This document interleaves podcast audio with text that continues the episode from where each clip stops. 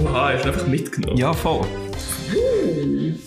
Genau, das war das Intro. Gewesen. Herzlich willkommen zu Margaritas Antipopulum 2. Hey! Okay, nein, sorry, der Tim macht das Intro. Also, liebe Leute, herzlich willkommen zu der zweiten Folge von Margaritas Antipopulum. Mit dem Michi Hier. und mir. Das Mal reden wir über das Thema von Michi. Genau. Es handelt sich um Ähm, ich weiß gar nicht, wie ich dem Thema so sagen. Es erstreckt sich von Lesen bis hin zu Verschwörungstheorien, bis hin zu der Frage nach dem freien Geist. Also es 180 Grad Dreieck im Vergleich zu dem, was wir letztes Mal gemacht haben. Ich kann das gar nicht in Wort fassen, wie sehr dass ich überrascht bin ab, dem, ab dieser Themenwahl von dir. Wieso bist du überrascht? Du tust doch sonst nicht so viel lesen, habe ich gemeint. Also ich habe dich nie so als Leseratte kennengelernt. Ja, ich habe mich auch erst jetzt als Leseratte kennengelernt, muss man sagen. Aber das ist ja auch etwas Schönes, ähm, dass man sich so im Verlauf von seinem Leben auch wieder immer wieder neu kennenlernt, auch wenn es jetzt etwas recht Banales ist, indem man einfach tut lesen. Ja. Aber es ist ja, wie man es so oft kennt, sagt man, hey, man geht jetzt in die Ferienwoche und sagt so, hey, ich, ich liege nachher eine Woche zu Portugal am Strand. Was macht man am Strand? Ich könnte doch eigentlich ein Buch mitnehmen. Das hat sich sicher jeder schon mal vorgenommen. Meistens ist es halt einfach so gewesen, das Buch bleibt nachher im Koffer liegen und man liest, wenn es gut kommt, das erste Kapitel oder so. Oder den Buchrücken. Also der Klappentext Der, eigentlich. der Klappentext, genau. Ja. Ähm, und dann ist es so. Aber bei mir, mir hat es funktioniert.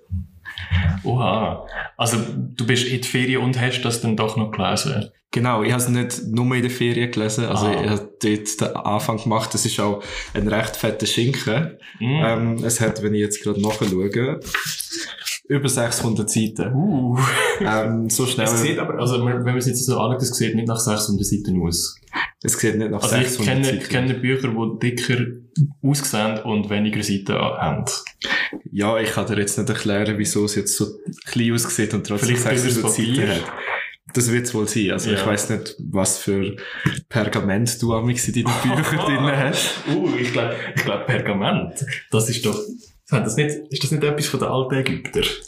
Ja, das Papyrus kommt ja ähm, ursprünglich aus dem alten Ägypten und irgendwie, dass wir jetzt über das reden, passt ein bisschen zu dem, wo der Inhalt bildet von, von dem Buch, das ich gelesen habe. Und der Autor ist vermutlich einer der zehn reichsten Buchautoren auf der Welt.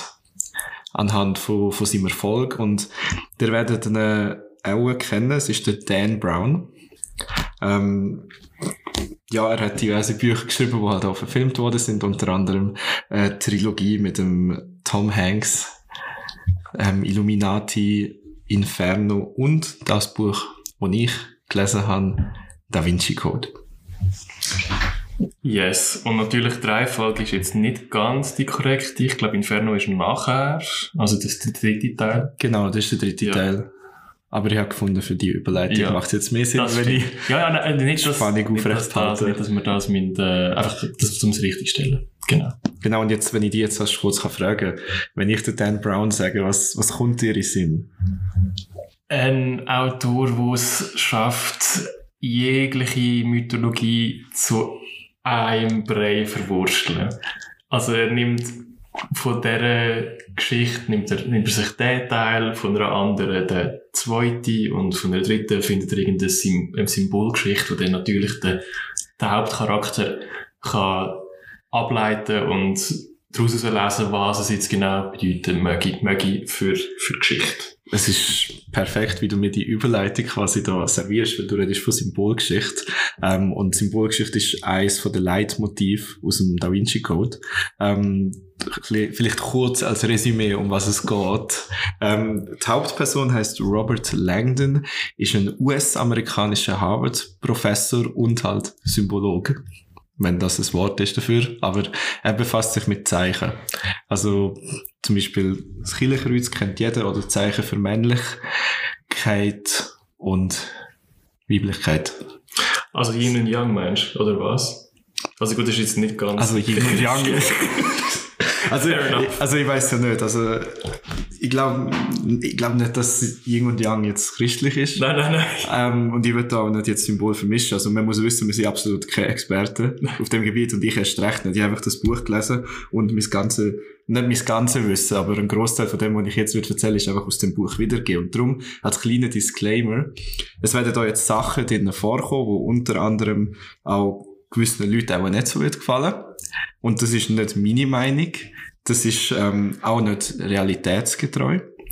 Also vermutlich nicht, sondern es ist für es, es ist sehr schwammig, zum quasi sagen, wie viel von dem ist jetzt fiktional oder ist jetzt erfunden und was an dem ist echt. Weil es ist oftmals so, dass er, was, der, was du zu ihm vorhin gesagt hast, dass er Zeugs nimmt, was ihn echt gegeben hat und nachher ein bisschen drumherum es ein bisschen ausschmückt. Gut, ich möchte, möchte doch noch klarstellen, dass ich nicht gemeint habe, er nimmt Zeug, wo in echt passiert ist, sondern er nimmt mythologische Sachen, wo er dann sagt, ja, das ist passiert und nimmt sich dann und leitet das ab für, was würde es bedeuten in, in der heutigen Zeit. Also eigentlich der, also seine Bücher, jetzt die Trilogie, spielt ja eigentlich so um die Jahrtausendwende. Also die letzte. Vom 20. Jahrhundert bis 21. Und dann würde ich doch meinen, leitest du über das, was du aus dem Buch rausgelesen hast, raus, dir hast können behalten, raus, rausgenommen hast. Genau, es geht eben nochmal geschichtlich, also geschichtlich, also storymäßig darum, dass der Robert Langdon, der Professor, ist in Paris. Ähm, er wird an Louvre beordert von der französischen Kriminalpolizei und findet dort einen Mordfall vor. Und in der Folge geht es jetzt darum, dass er mit einer französischen Kryptologin den Fall muss klären, nachher selber in düstere Machenschaften hineingezogen wird. Und sagen wir es mal so, es leitet nachher alles dazu, dass sie einen titelgebenden Da Vinci Code auf die Schliche kommen, wo quasi so eine Art Kompass ist, so eine kleine Holzschatulle, wo nachher die Protagonisten zum Heiligen Gral führen und damit auch das grösste Geheimnis im Namen von der Christenheit auflösen. Und das, mehr dazu würde ich ja nicht sagen. Es geht ja nicht darum, dass wir jetzt da das Buch an sich bewerten, sondern was mir an dem Buch mega gefallen hat, und ich bin jetzt vielleicht ähm, historisch gesehen ein bisschen nerdig unterwegs, oder ich interessiere mich recht fest für Geschichte. Und ich muss halt auch ehrlich sagen, ich interessiere mich sehr für mythologische Sachen. Also wirklich auch, was so klassische Sachen sind, ja die griechische Mythologie oder auch ähm, die nordische nordische Götter und Kulte und all das Zeugs, ähm, was ja eigentlich keinerlei Beweis dafür gibt, dass das existiert hat. Ähm, und das finde ich ultra spannend. Natürlich mit dem Wissen, dass es quasi keine reine, also echte Wissenschaft ist, sondern mehr Pseudowissenschaft ist. Ähm, aber es doch eine Art, eine sehr kulturelle Wichtigkeit und Bedeutung hat in unserer Gesellschaft. Ja, voll. Also, ich glaube, man kann dem, man kann dem vieles abgewinnen, wo du nachher kannst ableiten für, für das echte Leben in dem Sinn, wenn man will. Natürlich. Also, und auch, und auch mit der, mit dem Hinweis halt, dass nichts von dem auf der, auf der Realität basiert. Vielleicht so eins, zwei Begebenheiten können so stattgefunden haben, aber wie immer, es ist halt so, es ist hinzudichtet, es wird verdichtet, also es werden Ereignisse kurz aufeinander dargestellt, wo wahrscheinlich im echten Leben mehrere Jahrzehnte gebraucht hätten, bis es klar war, ah, es geht nachher von dem so weiter. Und es hat viele Entwicklungen gebraucht im Hintergrund, die gar nicht erst dargestellt werden, gar nicht erst erzählt werden und dann eigentlich in dem, für den Zweck von dieser Wissenschaft sagt man, ah ja, das eine hat zum anderen geführt und es gibt, ein, gibt absolut überall Kausalzusammenhänge. Und das ist halt auch wieder so etwas, wo du nicht zwingend davon kannst ausgehen, dass das genauso passiert ist. Also ich weiß ja nicht. Also wenn man Kausalzusammenhänge hat, dann ist das für mich schon, das ist ja schon gut genug, oder nicht? Uh, jetzt, äh, Hot Take. Nein, also. Eine Diskussionsfrage. Zum vielleicht ein Beispiel aus dem Buch bringen, ähm, mit so einem Kausalzusammenhang. Aha. Reden wir vielleicht darüber, dass, ähm, der Dan Brown ist ein, also er tut sehr, also klar ist er ein ähm, Buchautor, aber er wird vermutlich ein sehr großes Rechercheteam dahinter haben. Oder er hat einfach sehr viel Zeit und recherchiert sehr fest, weil es gibt Sachen, da kommen jetzt ganz viele Begriffe, die euch vermutlich oder gewissen Leuten auch nicht so viel sagen, wie zum Beispiel Merowinger, Prieur de Sion, ähm, Tempelritter ist vielleicht etwas, was man noch kennt.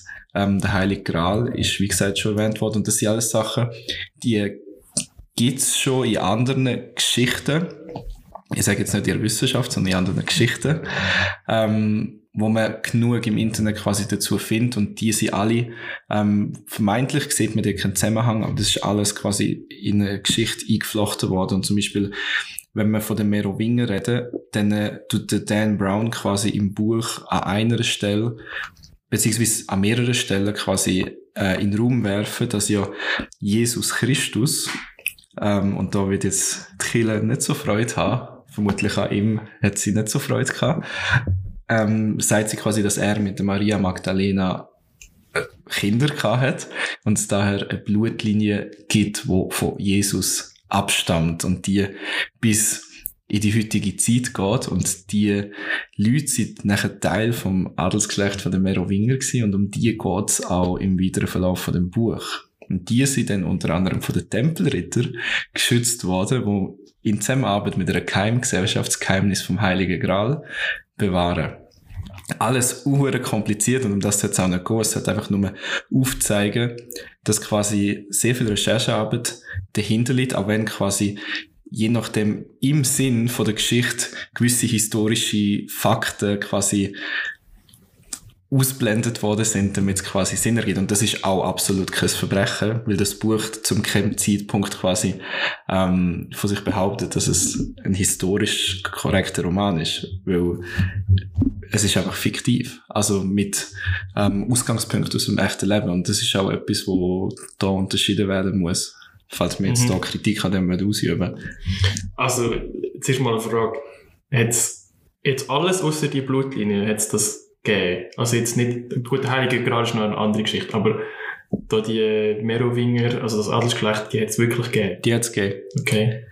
Und das ist, das finde ich faszinierend. Es ist nicht einfach, dass er einfach so gesagt hat, es gibt jetzt die Familie, wo das Blutgeschlecht ist, sondern er tut quasi die eine Eigenschaft von dem, so wie du es gesagt hast, also eben die Blutslinie, tut er auf eine andere historische Begebenheit quasi aufsetzen ohne dass ich jetzt quasi mich mit der französischen Adelsgeschichte auseinandergesetzt habe, ähm, kann ich natürlich nicht sagen, ob das stimmt. Vielleicht hat es Gerüchte dazu, who knows. Aber es ist für mich quasi das, wo, was ich so spannend finde an dem Buch, dass es quasi du hast quasi, es ist eben nicht Science Fiction oder, also Science Fiction oder Fantasy, was vielleicht für mich eine too much wäre, weil ich dann keine Bindung mehr hätte an die echte Geschichte oder das echte Leben. Und quasi durch so Zeugs, dass du quasi Zeugs nimmst, was es gibt, aber leicht abgeändert ist, ist es ein bisschen mehr relatable. Hm. Auch wenn ich jetzt nicht das Gefühl habe, dass ich ein Tempelritter bin, aber... wie, wie bist du zu dem gekommen? Ich weiß nicht, wie ich zu dem gekommen bin, aber es ist, äh, also eben darum, das Wort relatable ist so mit Anführungs-, ja. Gänsefüßchen ja. zu setzen. du ziehst auf Jerusalem. Und oh nein, nein, nein, nein, das mache ich nicht. Ja. Das kommt nicht gut. Ja, nein, das, also das, dann, bist, ich, dann, bist etwa, dann bist du etwa 800 Jahre spät. Ja, ich bin schon zu Jerusalem gewesen, aber nicht auf Kreuzzug.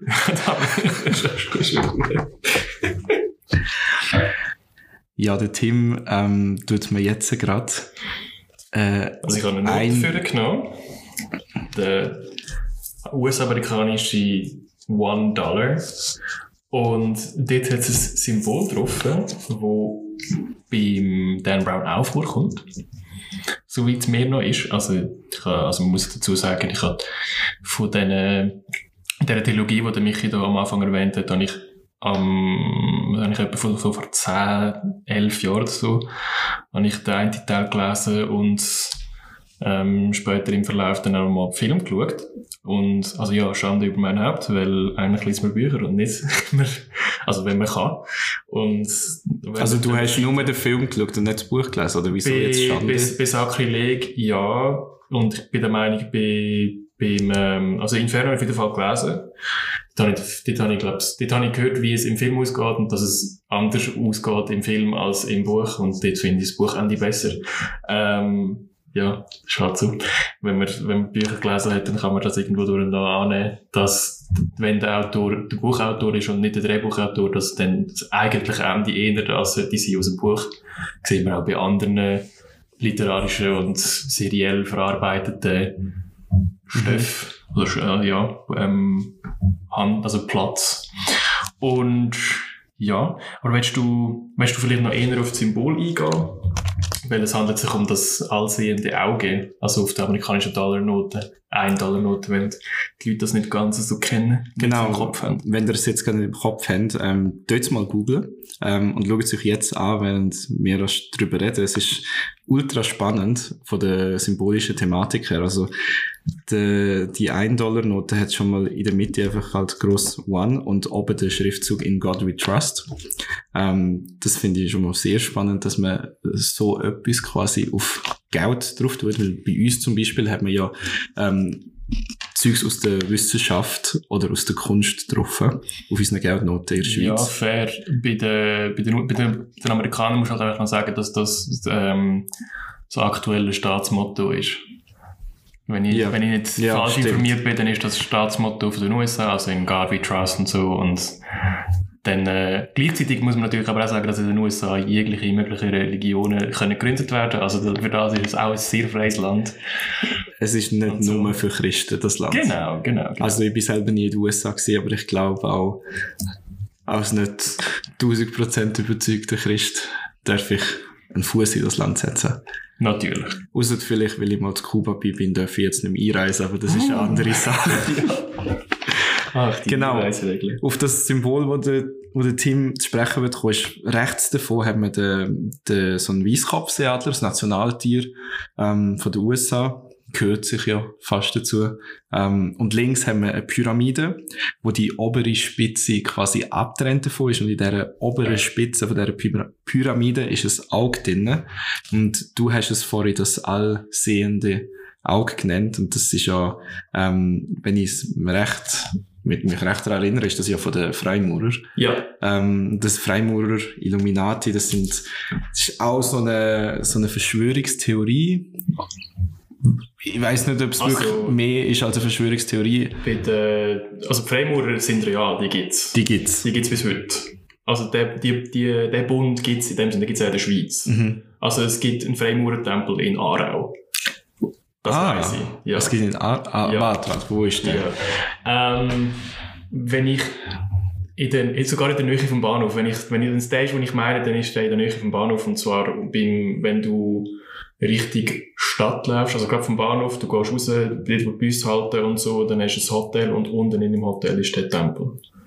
Wenn ich mich jetzt nicht irre. Okay, Aber das, ja. habe ich, das, das habe ich immer mal so erzählt bekommen. Aarau ist allgemein nicht relativ viel noch so Minoritätsgemeinden. Habe ich, habe ich gerade wollen sagen, also man muss wissen, ich arbeite in Aarau. Ah. Aktuell, wenn wir die Aufnahmen, das aufnehmen, ich weiß nicht, wie lange ich noch in Aarau arbeite. ähm, das Leben als Praktikant ist hart. Ähm, wenn ich dort mit dem Bus ähm, ins Telly runterfahre, runterfahre, also die, die fahren, können werden wissen, wo das ist. Ähm, dann hat es bei der einen Bushaltestelle hat's ein Haus von den siebenten Tags Adventisten. Und das, Jetzt, muss- muss man helfen. Was? was das ist, Ja. ja, ich weiß nicht, was das ist. Aha, ich nur aber es wollen- gibt's einfach. Es gibt's einfach. Und das ist genauso, ich kann nicht sagen, ob das einfach ein Freikillen ist. Ja. Ähm, es ist mir einfach etwas, wo, wo mir auffällt, wenn ich das hingehe. Und es passt jetzt quasi dazu, dass du davon erzählst, dass die Freimaurer von der Schweiz oder von dieser Region quasi in Aarau ihren Sitz haben. Mhm.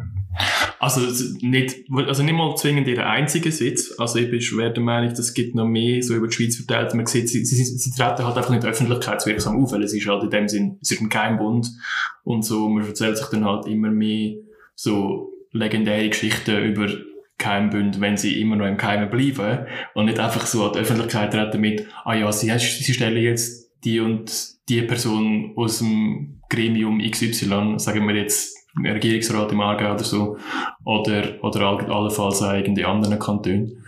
Aber solange sie das nicht machen, bleiben sie halt, bleiben sie halt schön in ihrer äh, Koje, ihrer, äh, sagen wir, ihrem, ihrer Nische. Und die, sie haben ja auch nicht, ich denke nicht, dass die das Ziel haben, dass sie jetzt extrem im Rampenlicht stehen. Also das wäre ja, das wäre wie so der, nicht einem Zweck entsprechend von einem Keimbund. Das ist genau der Punkt, wo es ja wieder zu den Freimaurer quasi zurückbringt, weil man ja dort eben die, klar, also es gibt sie, es gibt ähm, die Organisation oder also was man der Kult, als was man das bezeichnet, ist jetzt ähm, schwierig so einfach abzuhandeln. Aber was vor allem ja bei solchen Sachen ist, und da kommt im Buch und auch so eine Gesellschaft vor, ähm, das sind ja quasi ein ausgewählter Kreis von Menschen, wo nicht jeder reinkommt. Hauptsächlich sind das auch alte, weiße Männer. Einmal zu der Zeit, wo, wo das Buch jetzt spielt und die Leute, wo quasi die historische Persönlichkeit aus dem Keimbund, das ist zum Beispiel ähm, Leonardo da Vinci, ist eben jemand, der in dieser in dem Kult oder in dieser Keimgesellschaft drin war. Und es ist ja eine Keimgesellschaft, weil sie im Verborgenen agiert und man eigentlich ja nicht davon wissen, dass es die gibt. Genau. Was eigentlich dafür spricht, dass das recht schlechte Keimgesellschaften sind.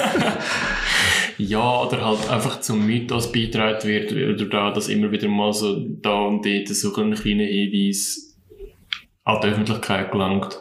Oder also, also schon eine Teilöffentlichkeit, oder nachher sich erzählt wird, ah, hey, die machen im Fall das und das, und die stecken hinter dem und dem.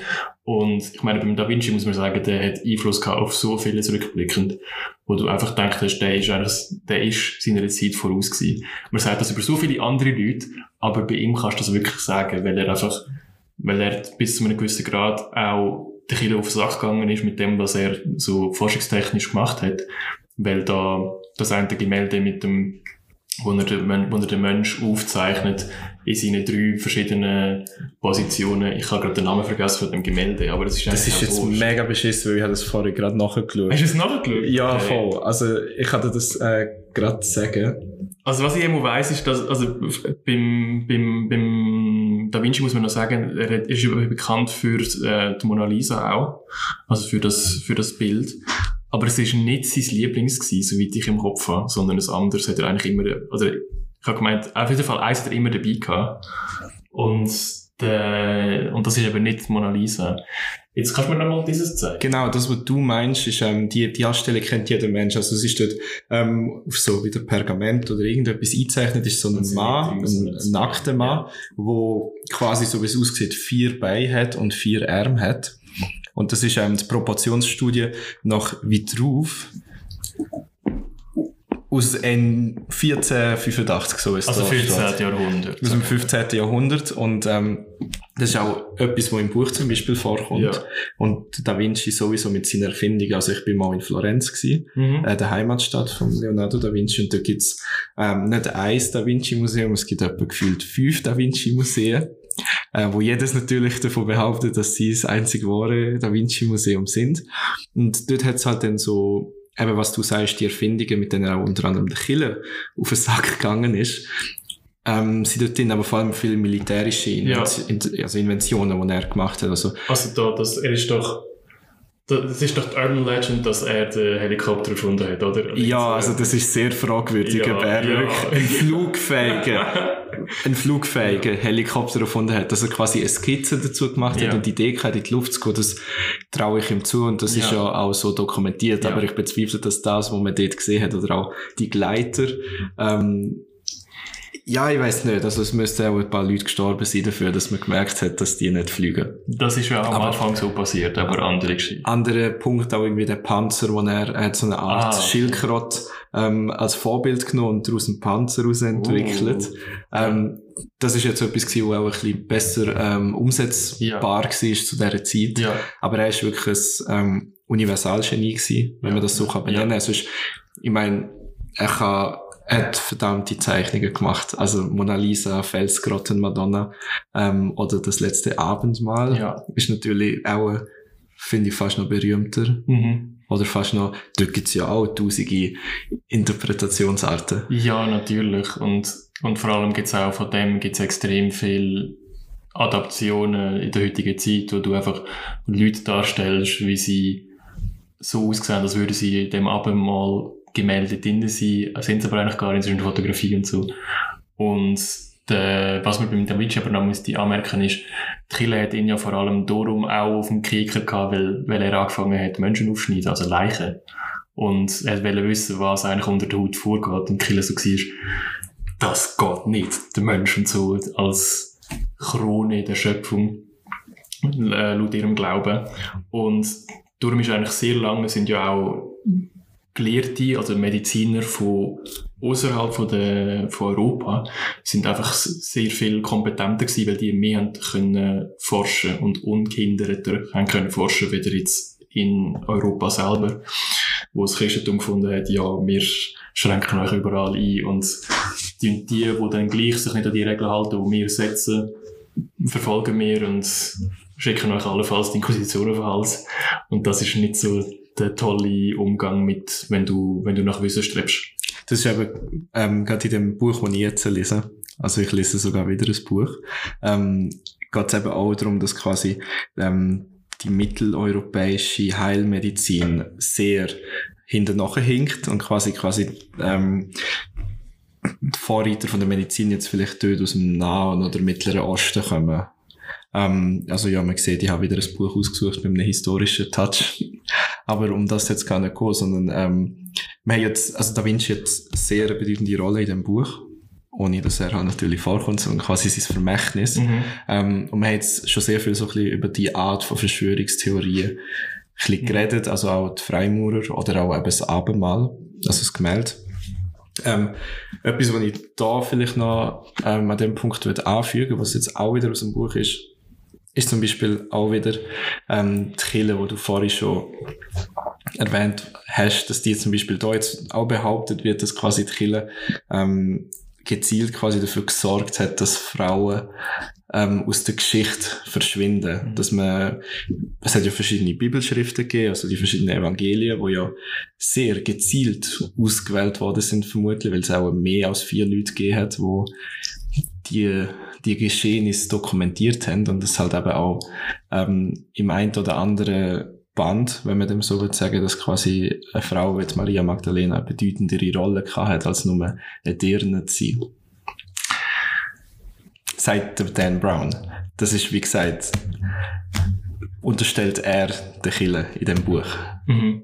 Also das ist vielleicht noch der Hinweis, wo wir sicher platzieren dass, dass alles, wo, wo er dann eigentlich aufnimmt, ist aus der Perspektive von, von ihm und ist aus der Perspektive von einem studierter Autor. Also in dem Sinn, er hat ja das alles ausrecherchiert, hat sich seine Überlegungen dazu gemacht und hat gefunden, ja, er setzt jetzt den Blickpunkt mehr auf das.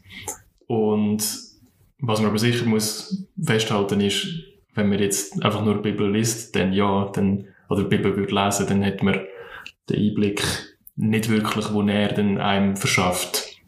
Jetzt gerade auf die, auf die Person Maria Magdalena, die du vorhin erwähnt hast und Darum nimmt mich auch Wunder, was, was hast denn du aus dem raus jetzt gewonnen oder rausgezogen, dass, dass sie, also wie wird sie jetzt bei ihm dargestellt? Was, was findet er an ihr erwähnenswert?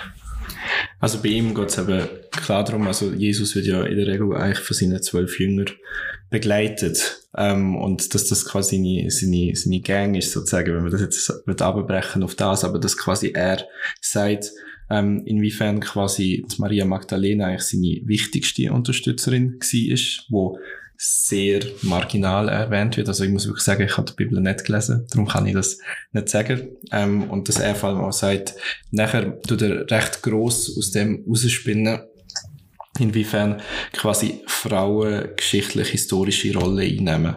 Und vor allem auch in der Kirche. Also wenn man ähm, ja, dass quasi alles von diesen Zeichen lebt, dass es ausgeglichen muss sein. Also nicht, dass jetzt Frauen quasi auf das, ähm, als oberstes Geschöpf quasi darstellen, aber vor allem auch, dass es quasi ähm, beides braucht. Also es ist wie Yin und Yang, es ergänzt sich und es geht nicht nur miteinander, tut er im Buch quasi vermitteln und ist dadurch ist sehr erfrischend, weil man das etwas ist, wo man jetzt, wenn man den Kontext von, von dieser Zeit also von dem 15. Jahrhundert jetzt vielleicht nimmt, dass dort absolut nicht sehr viel quasi darauf hindeutet hat, dass Männer und Frauen gleichgestellt sind und das auch heute immer noch ein gesellschaftliches Problem ist in bestimmten Bereichen. Je nach Kultur, je nach Länder ist es noch viel stärker.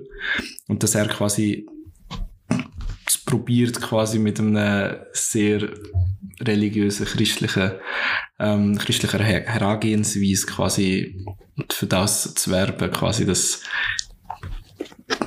Frauen in dem Sinn gleichgestellt sind. Also es klingt jetzt mega Mhm. blöd und mega banal, weil das etwas ist, was für uns, ähm, also für die meisten Leute in unserem Land jetzt eigentlich so sollte stimmen. Mhm.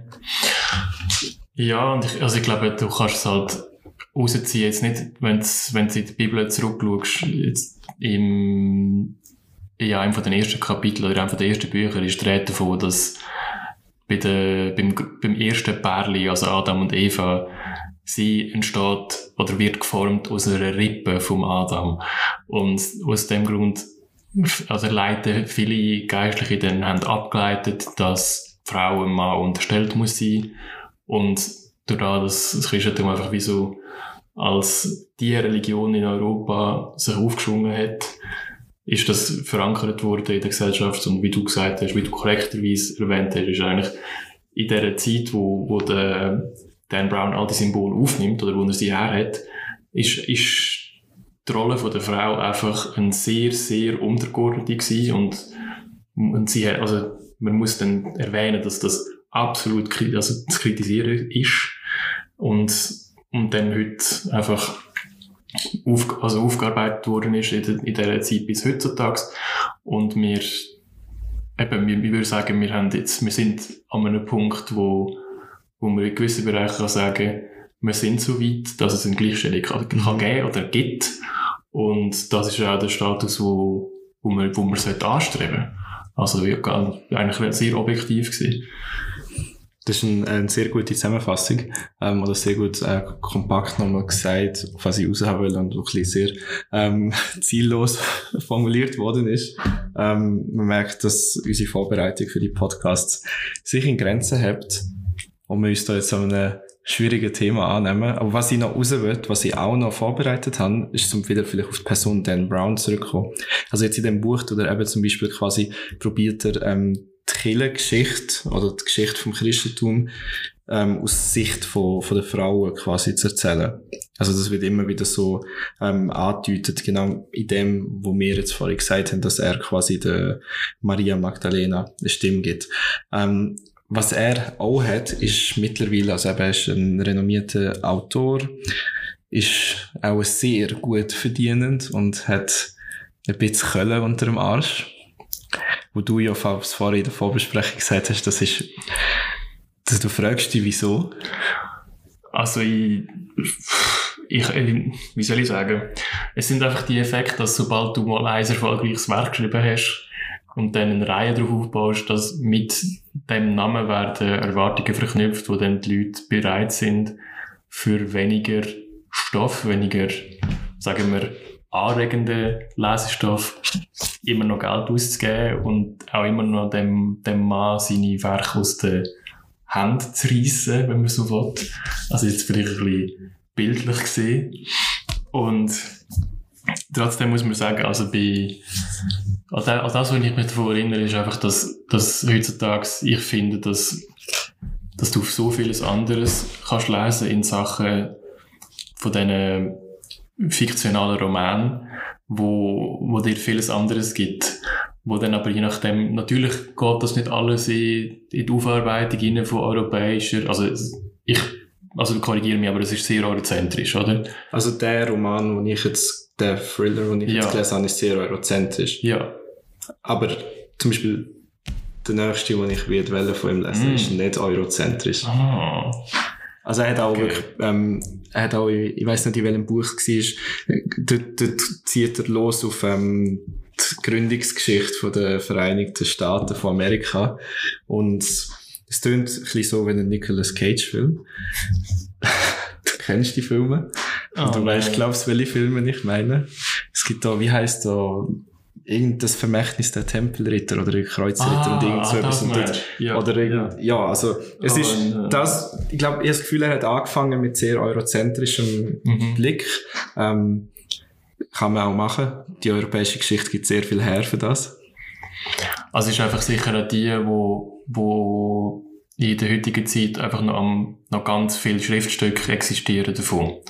Also das, das, das ist bei der Geschichte ein Riesenproblem. Du, du weißt einfach heutzutage nur noch das, was die Leute irgendwie mal aufgeschrieben haben und Dokumente, wo's, wo bis heute existieren, kannst du halt immer noch überprüfen. Wo überlebt haben. Genau, und die haben müssen überleben für das, oder? Und wenn es so Raubzüge hat, von, von, oder Krieg, allenfalls, ja. sind einfach so Kulturgüter verloren gegangen, weil die eine, die eine Seite hat gefunden, ja, die, die Gegenseite muss, muss jetzt eine Niederlage, eine katastrophale Niederlage einstecken und dann haben wir auch gefunden, man muss die Kultur ähm, seiner eigenen angleichen und alles, was, ide was identitätsstiftend ist für die gegnerische Kultur, gehört nicht zu der eigenen und dann muss man eine klare Abgrenzung setzen und vernichtet dann halt die historischen Dokumente, die es mal gegeben oder halt die Beweise für eine fortgeschrittene Zivilisation.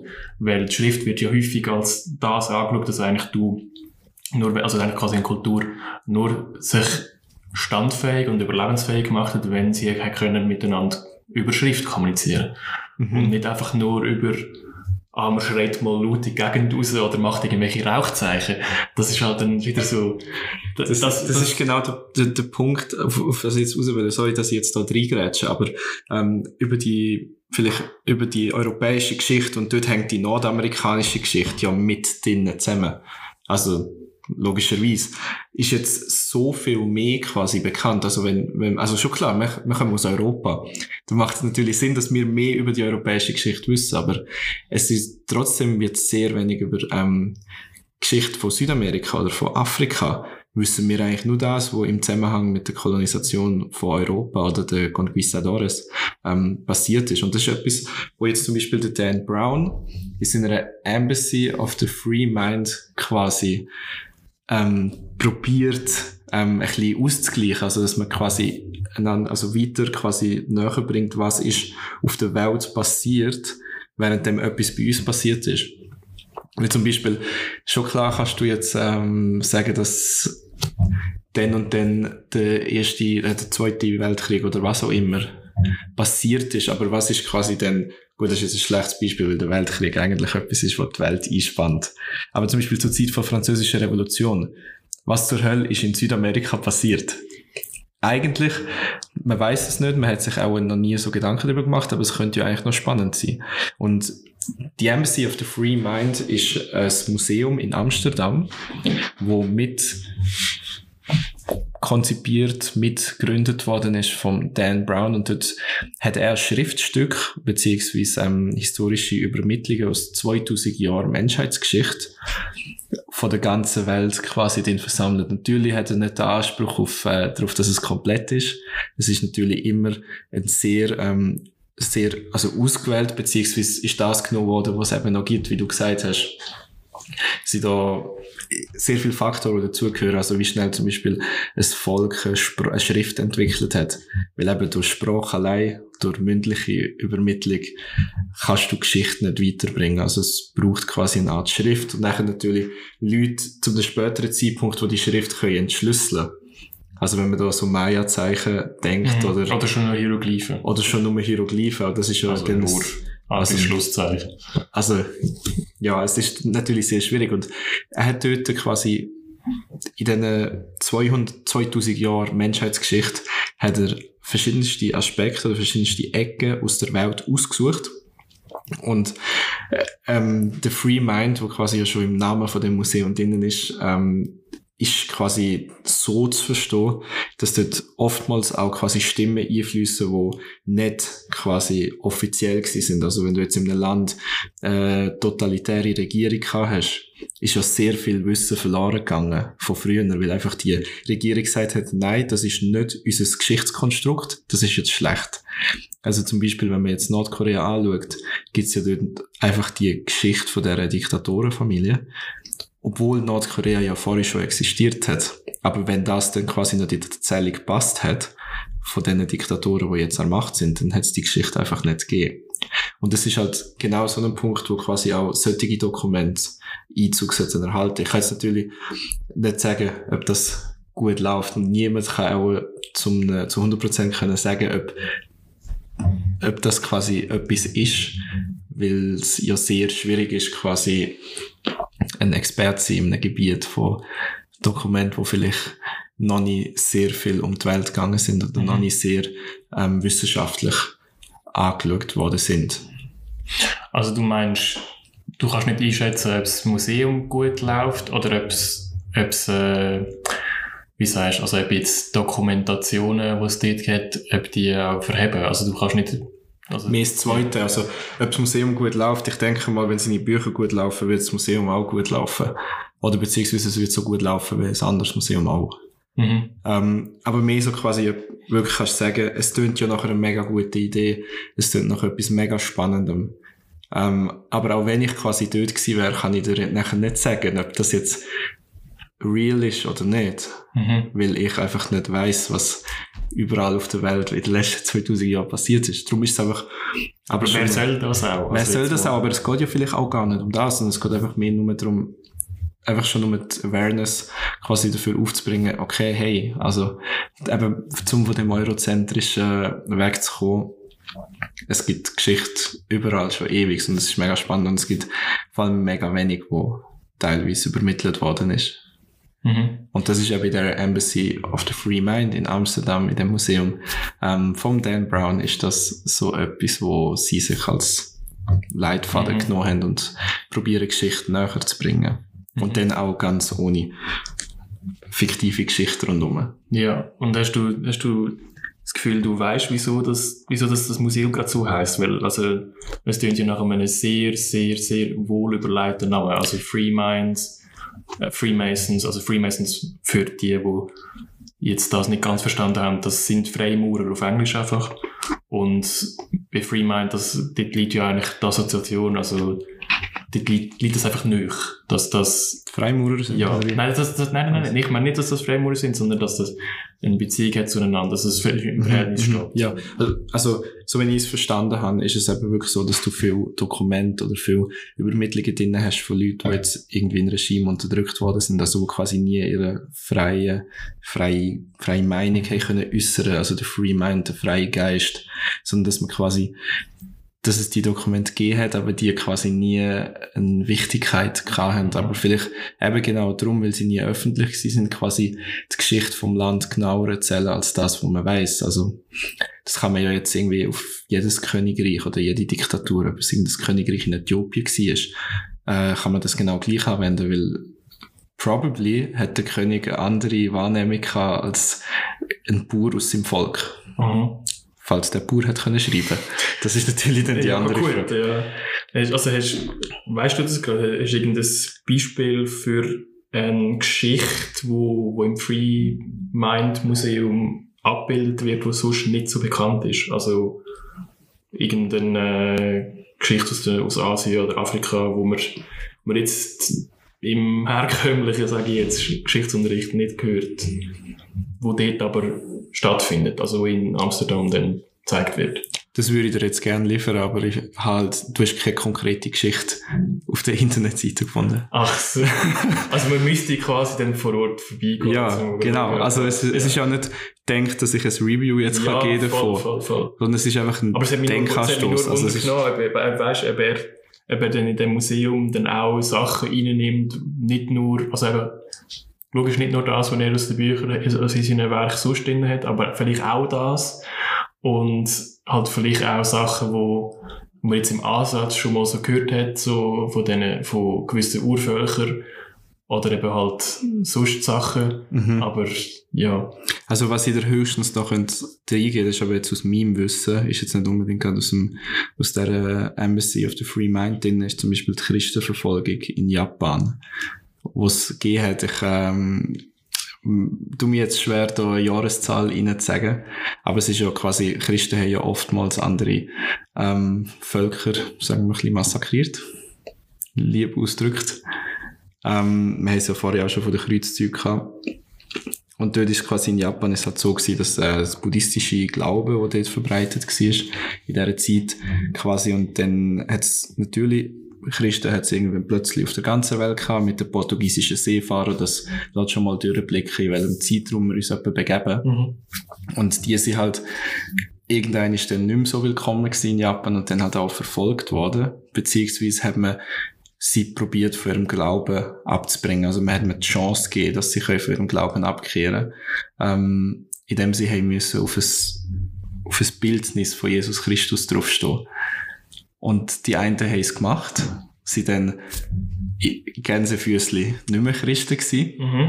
Und die anderen sind dann hingerichtet worden für das. Und das ist halt etwas zum Beispiel, wo bei uns in der Geschichte nicht, also denke mal, der wenigsten etwas sagt, würde ich jetzt mal behaupten. Aber ich, ich kann mir gut vorstellen, dass es auf solche Sachen eben rausläuft und dann quasi Dokumente hast von Christen in Japan und vor allem japanischen Christen. Das ist ja nicht so gewesen, dass nur Portugiesen nachher da sind. Ähm, dass das dann sehr spannend ist Mhm. zu hören, weil das Offizielle in dem Sinn wäre ja dann quasi die, das buddhistische Regime oder was man dort gehabt hat. Voll. Jesus.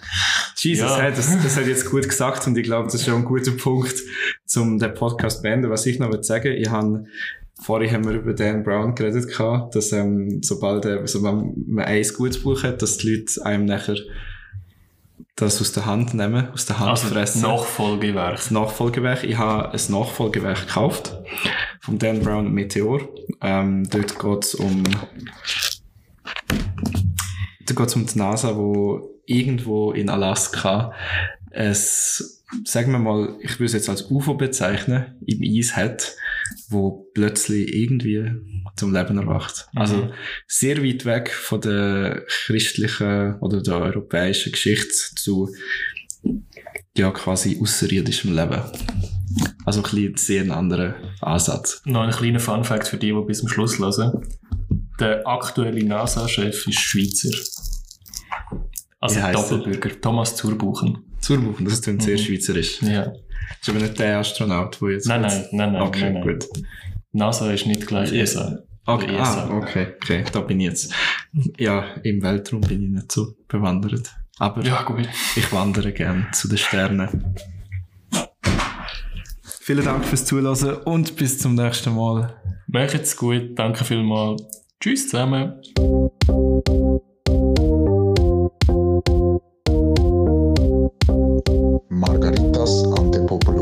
Perle vors Volk.